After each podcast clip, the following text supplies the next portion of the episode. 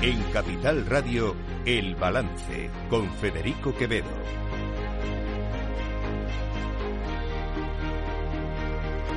Señoras y señores, buenas noches, bienvenidos. Este martes 19 de diciembre de 2023, son las 8, una hora menos, en las Islas Canarias. Escuchan la sintonía de Capital Radio, les invito a que nos acompañen desde ahora y hasta las 10 de la noche aquí en El Balance. Como hacemos siempre, les vamos a contar toda la actualidad de esta jornada. Miren, hace, hace nada, unos 10 días, dos semanas como mucho, le preguntaban al presidente del gobierno, bueno, yo creo que fue la semana pasada, de hecho, le preguntaban al presidente del gobierno y a algunos de sus ministros sobre la posibilidad de eh, reunirse eh, con el expresidente de la Generalitat de Cataluña, el eh, prófugo de la justicia Carles Puigdemont. Y esto era lo que contestaban entonces desde el gobierno. Pues mire, yo eh, veo mi agenda y en mi agenda lo que tengo es una reunión con el presidente de la Generalitat el 21 de diciembre. En la agenda del presidente no está marcada ninguna reunión con el señor Puigdemont. Pues eh, siento decirles que, que a mí, desde luego, no, no me consta esta cuestión en, en agenda. Pero insisto, eh, le estoy diciendo que yo tengo, mi agenda es pública, es absolutamente transparente. No, no, no aparece, no, no está reflejada esta cuestión en, la agenda de- del presidente. Bueno, pues hoy en un corrillo con periodistas, el presidente del gobierno ha confirmado que se va a reunir con Carles Puigdemont, no una, sino varias veces. Lo va a hacer también con Oriol Junqueras, por supuesto, las reuniones con Carles Puigdemont, con, con el prófugo Carles Puigdemont, se van a producir fuera de España, no van a ser dentro del país, porque obviamente eh, Carles Puigdemont sigue siendo sigue siendo un prófugo de la justicia, sigue siendo un delincuente, digámoslo claramente, sigue siendo un delincuente fugado de la justicia. Por eso, por eso, eh, resulta especialmente eh, insultante que hoy, tanto el señor Junqueras como otros líderes de Junts per Cataluña hayan insistido en que los jueces tienen que comparecer ante las comisiones de investigación que se van a conformar en el Congreso de los Diputados. Y que si no lo hacen cometerán un delito. No, no es verdad. Primero, las leyes, las leyes prohíben, prohíben, de hecho, a los jueces comparecer en comisiones de investigación para hablar de cuestiones o de sentencias en las que ellos hayan participado. Otra cosa es que de manera voluntaria un juez quiera ir a una comisión de investigación pues para hablar de otras cuestiones que no tengan que ver que no tengan que ver con una sentencia en la que él como magistrado haya tenido que ver.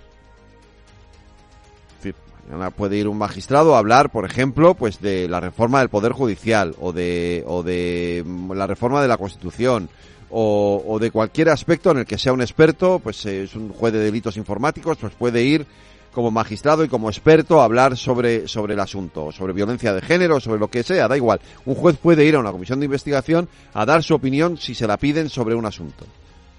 Pero un juez tiene prohibido comparecer en una comisión de investigación por la ley, por la propia Constitución, por la ley del régimen, de, por la ley general del Poder Judicial y por el propio reglamento del Congreso de los Diputados, tiene prohibido acudir a una comisión de investigación.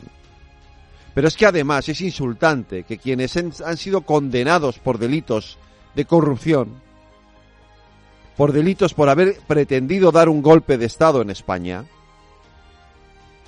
por delitos de sedición, aunque ahora ya no aparezca ese delito en el Código Penal, se permitan darles lecciones a los jueces en este país. Es que hemos llegado a un punto en el que esto ya no tiene nombre. Ya veremos de todas formas cómo, cómo el gobierno cambia de opinión, porque hoy el ministro Bolaños decía esto. Mire, las comisiones de investigación en nuestro país están muy claramente eh, reguladas. Se regulan en la Constitución, en el artículo 76, y también en la Ley Orgánica del Poder Judicial en relación con los jueces y magistrados y en el propio reglamento del Congreso. De ese marco legal y constitucional que regulan las comisiones de investigación se deriva que las comisiones de investigación no pueden ni revisar resoluciones judiciales ni vincular a los tribunales. La propia ley también establece que los jueces y magistrados no tienen obligación de asistir a comisiones de investigación.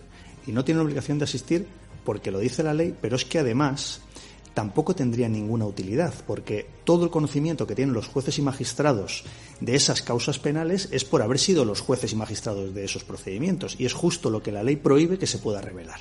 Por tanto, yo creo que este debate, solo de la lectura de la Constitución, de la Ley Orgánica del Poder Judicial y del propio reglamento del Congreso, es un debate que se resuelve con mucha claridad. ¿Cuánto creen que va a tardar el ministro Bolaños en decir justo lo contrario de lo que ha dicho hoy? lo que tarde Carles Puigdemont en levantar el teléfono y hablar con, con Pedro Sánchez? Pregunto. Porque a lo mejor es eso lo que tarda en darle la vuelta al argumento. ¿No? Fíjense lo que ha tardado el Partido Socialista en darle la vuelta al argumento de las injurias al rey de condenar o de que sea delito el enaltecimiento del terrorismo y la humillación de las víctimas. Han tardado, nada, cuatro, unas horas. Esta mañana Pachi López decía que el enaltecimiento del terrorismo seguía siendo delito y esta tarde ya admitía que su partido va a votar a favor de que deje de serlo. Eso es lo que tarda el Partido Socialista en cambiar de opinión, como ellos dicen. En decir una cosa por la mañana y otra cosa por la tarde. Antes pasaba por lo menos una semana, ahora ya simplemente pasan unas horas entre una cosa y la contraria. Miren, les voy a recordar algo. Les voy a recordar algo que creo que es importante recordarlo. Esto es lo que decía el Partido Socialista la primera vez que Esquerra Republicana de Cataluña y los ahora socios del presidente del gobierno ponían sobre la mesa la eliminación del delito de injurias a la corona. Esto es lo que decía José Andrés Torres Mora, diputado del Partido Socialista Obrero Español y portavoz de Cultura y diputado durante cinco legislaturas de ese partido. La libertad no es hacer mi capricho, sino que nadie me pueda someter al suyo.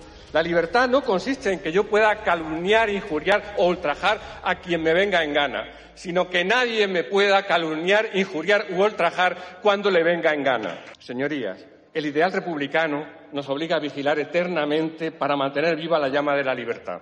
También a vigilar al jefe del Estado. Pero hoy no viene de ahí el peligro. El héroe del drama de Zorrilla estaba dispuesto a dejarse ultrajar por el rey, porque en el medievo el rey podía ultrajar a todos impunemente. Con su proposición de ley, ustedes invierten los términos de la ecuación, es decir, quieren que todos puedan ultrajar al jefe del Estado. Cambian el número y el nombre de quienes pueden ultrajar impunemente a otros, pero el resultado sigue siendo la tiranía, que en lugar de ser de uno es de muchos, o si quieren, de una mayoría.